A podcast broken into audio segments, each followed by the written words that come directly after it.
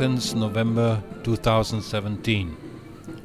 Being in the capital of Greece for a couple of days, visiting a friend, enjoying to sit outside by 22 degrees, observing the hustle and bustle of the metropolitan city, I will have a meeting today with Fanis Kollias, the founder of Solomon Greece. Solomon is a non-profit media collective that builds social inclusion through content production and community training. The office is located in the historical center near the metro station of Monastiraki. I'm very interested how this web community is defining social inclusion and how they are managing to survive.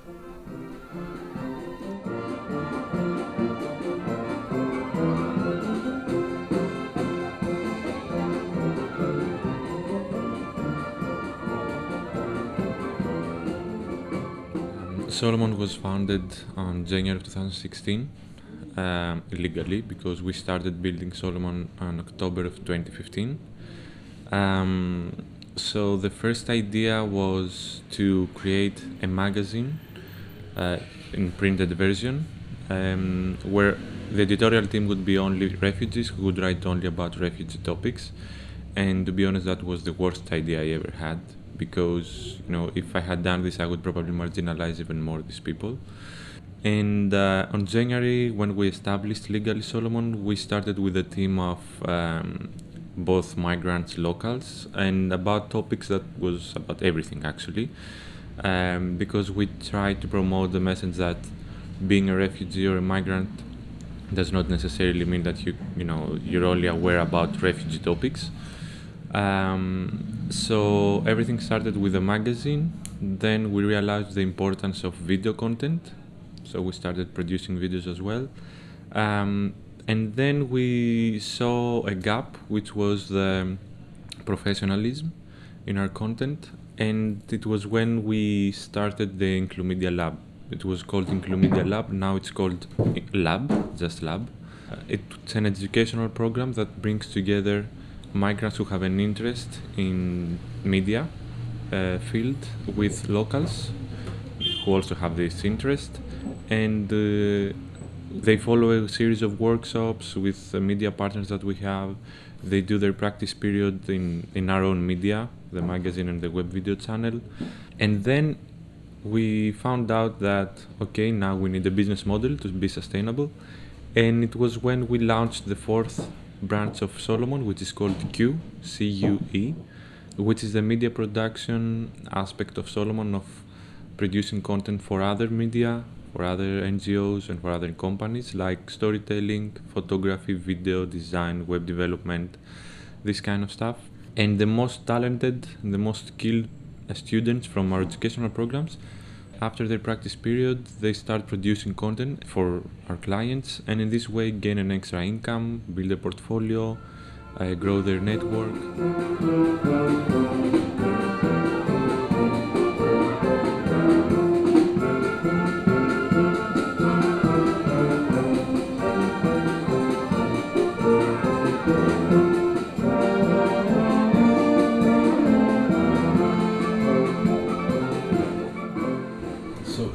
Out of the migrant crisis in Yeah. 2015. How it is the situation now In- related to migrants in Greece in general. Mm. So now everything turns to social inclusion. Uh, of course, we continuous, continuously have um, uh, flows from Turkey, but now over the last year that the borders are closed, um, people in Greece start realizing the importance of having a social inclusion framework. Greece never had a social inclusion framework because it was always a transit everyone wants to go to Germany, Sweden, Austria. And to be honest, when you build a sustainable framework about social inclusion, it's like you invite people to stay in Greece. And of course, none of the governments wanted this. Not Uh, even Syriza. Nah, I don't think so. So the truth is that now we don't have any other chance. We have to build something because at the end of the day, you know, we are we all gonna have a problem if we don't have a framework, and not just refugees. So now you can clearly see a lot of initiatives, new initiatives and organizations that pop up and um, start building projects on social inclusion. When I came here three years ago, there were many initiatives, demonstrations on the streets, the cleaning woman, the teachers organizing and mobilizing, uh, even urban gardening in, in the places where, where the old um, airport was. My friend told me that all these initiatives died in the meantime. Is it true? A lot of initiatives, yeah, have died over the last two years because, uh, in my opinion, there was no uh, sustainable plan. So everyone was dependent on external funding, and the funds are limited. The thing is that a lot of these, a lot of these initiatives were run from people who came from abroad to Greece to help for one year or some months, and of course then they die mm-hmm. because there is no a long-term plan. But this happened in the humanitarian aid um, field mostly. Mm-hmm. For me, it's quite stupid to start to come from abroad and start building mm-hmm. a, a, project about social inclusion because you know that you will leave at some point. Mm-hmm and social inclusion needs a lot of time and a lot of patience. Mm-hmm. So these projects projects has to be done by locals. We talk about social inclusion, but that doesn't mean that all of the problems in humanitarian field are solved. Actually, almost nothing is solved because you can see a lot of pictures and videos from inside the camps that the conditions are terrible, the situation is terrible, of course. People for two years stay in the camps and now it's the third winter. The situation is is bad. It's really bad. Yeah.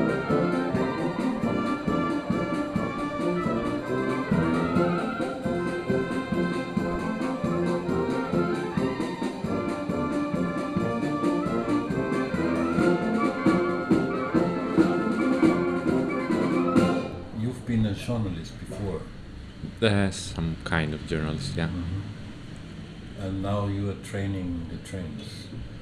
Yeah, it's it's not me that mm-hmm. I'm training people because I don't have these studies, but we have media partners mm-hmm. who volunteer their time sometimes, and they train our people. So now in Solomon we are 46 people. Most of them are volunteers. Mm-hmm. 46 people from approximately 15 countries. Most of them live in Greece, in Athens we never asked the students from which country are they. So mm-hmm. that's why I'm saying approximately we don't care from which country are you. Uh, the mm-hmm. the prerequisite is that you have an interest in media and the creative mm-hmm. field, and that's all. That's enough to get in Solomon. Mm-hmm. And this approach, we see that this approach works a mm-hmm. lot because people see that you treat them according to their talents and their skills, mm-hmm. and nobody gives a fuck about you know the the, the the nationality or the language that you talk. Of course, it's important, but for Solomon, the most important is the creative mind.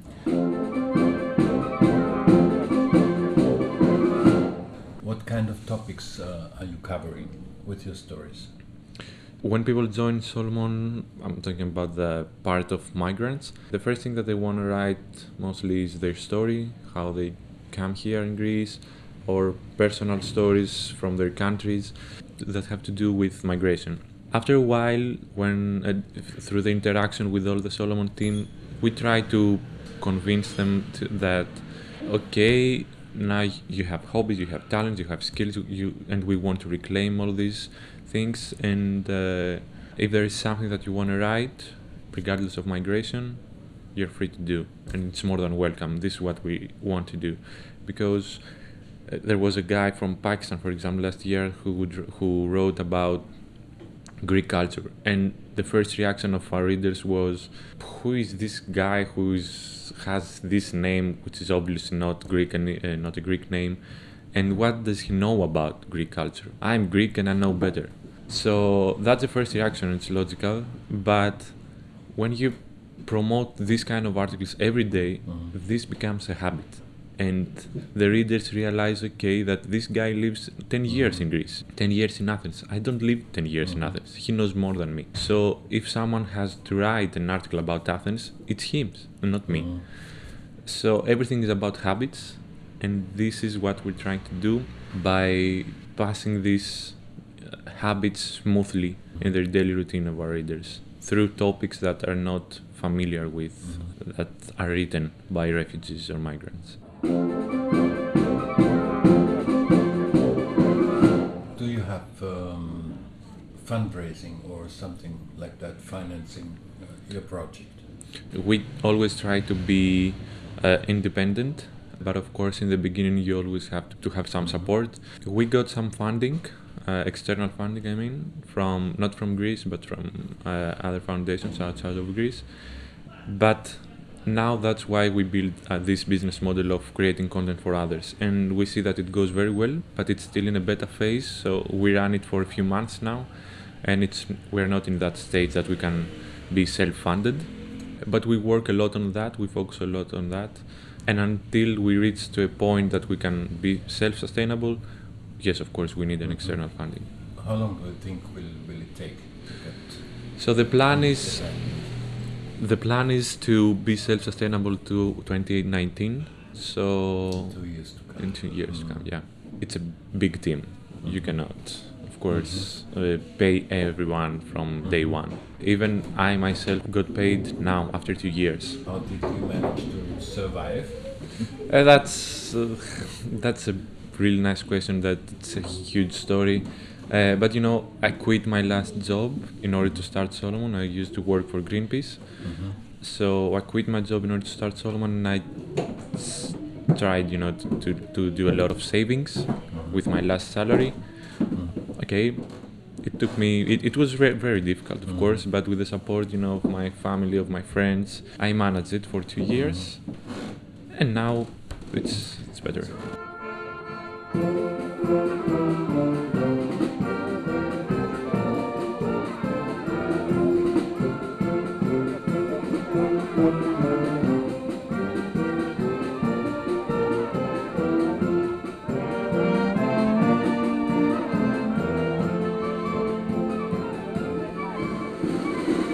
There is a, a big brain drop from Greece. I heard a number of nearly 400,000 uh, students educated, students leaving the country.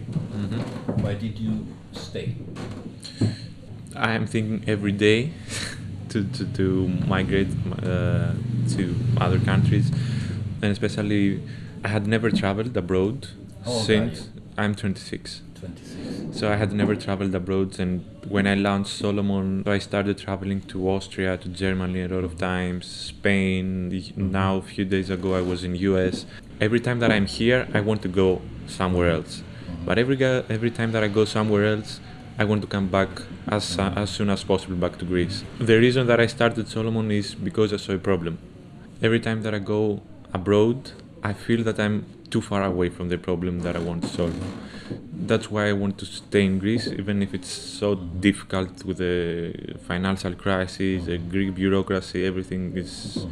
is not People are very disappointed by, by the parties, Yes. even by Syriza now. Yeah, yeah, yeah. Of course, uh, nobody, no one is happy. Um, the the problem for me is that it has become a habit for Greeks that none of the political parties will do something better for the country. It was promised by every government. That, that's a problem that people are used to the lies of these of the politicians and now you can you cannot see for example demonstrations you cannot mm-hmm. see every day we have more and more and more taxes and mm-hmm. nobody gives attention to that because we I don't know we stopped paying a lot of years ago. Mm-hmm. So uh, the- these these taxes are useless. You know Greeks hate two or three things politicians media and non-profits. Why non-profits? well, a few years ago there was a huge scandal about non-profits in Greece, mm-hmm. so people lost their trust in non-profits. Mm-hmm. The problem is that now the the Greeks think that all of the non-profits are stealing money. That everyone that wants to get rich makes a non-profit. The problem is that they think that all of the non-profits is like that. Mm-hmm. For example, our operation is not like a non-profit. We generate our own income, mm-hmm. and the people do not think most of the times that we are non-profit, but we are. So when we say that we are actually non-profit, I can clearly see that some people stop paying attention to us because we are non-profit. They preferred that we could be a for-profit. But with all these taxes in Greece, it would be very stupid to do uh, a for-profit company from day one because you have to pay taxes from day one without income. You said politicians, media, and non-profit. Yeah. Uh, why media?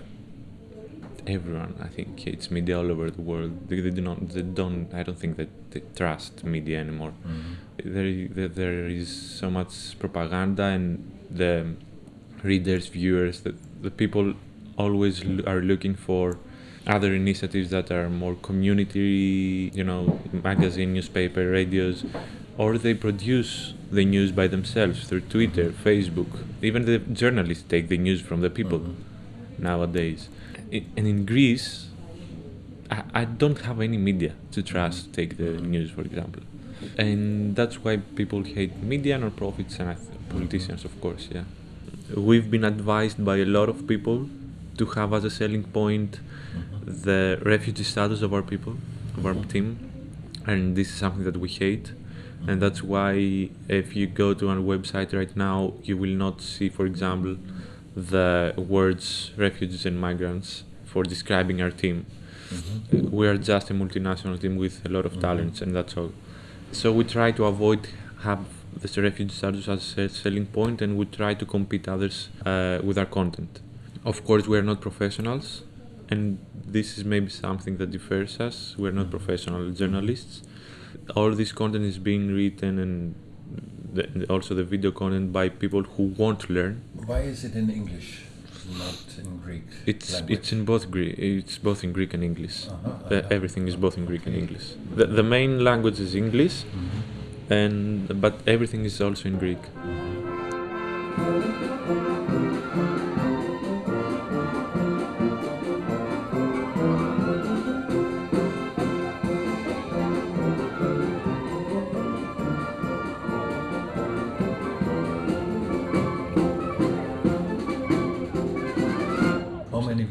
You have?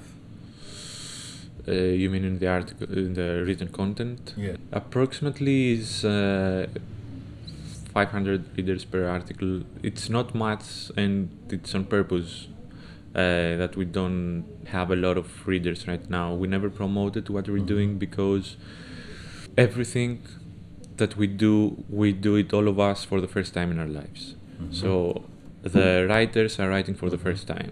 The chief editor is the chief editor for the 1st Mhm. time.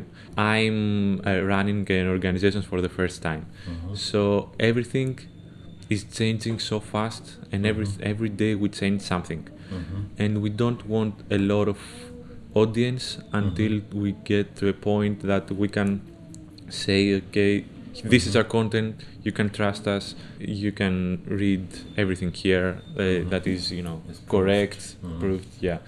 Right now, the the audience that we have gives us the opportunity to be flexible and make Mhm. mistakes, uh, Mhm. change plans. For example, when we started, you had to pay um, something in order to download the Mhm. articles. Uh, we tried this as a business model. Mhm. Of course, didn't work. And one week later, we removed this, Mhm. and uh, we didn't. The, the people supported us on changing this plan Mhm. because Mhm. you know if you you bought the content that I'm reading for free right now. Mhm. Um, so the audience was okay. Mhm. This is your first year. You can change Mhm. plans. Mhm. We are So supportive. experimenting. experimenting, yeah. Mhm. What we did um, over the last two years was to create new projects in order to find sustainability. And now that we found it, we want to be stable in these four projects and nothing more, make them perfect. And then from 2019, that's why I told you 2019. So Fanis, thank you for this interesting interview. Thank you very much. Thank you.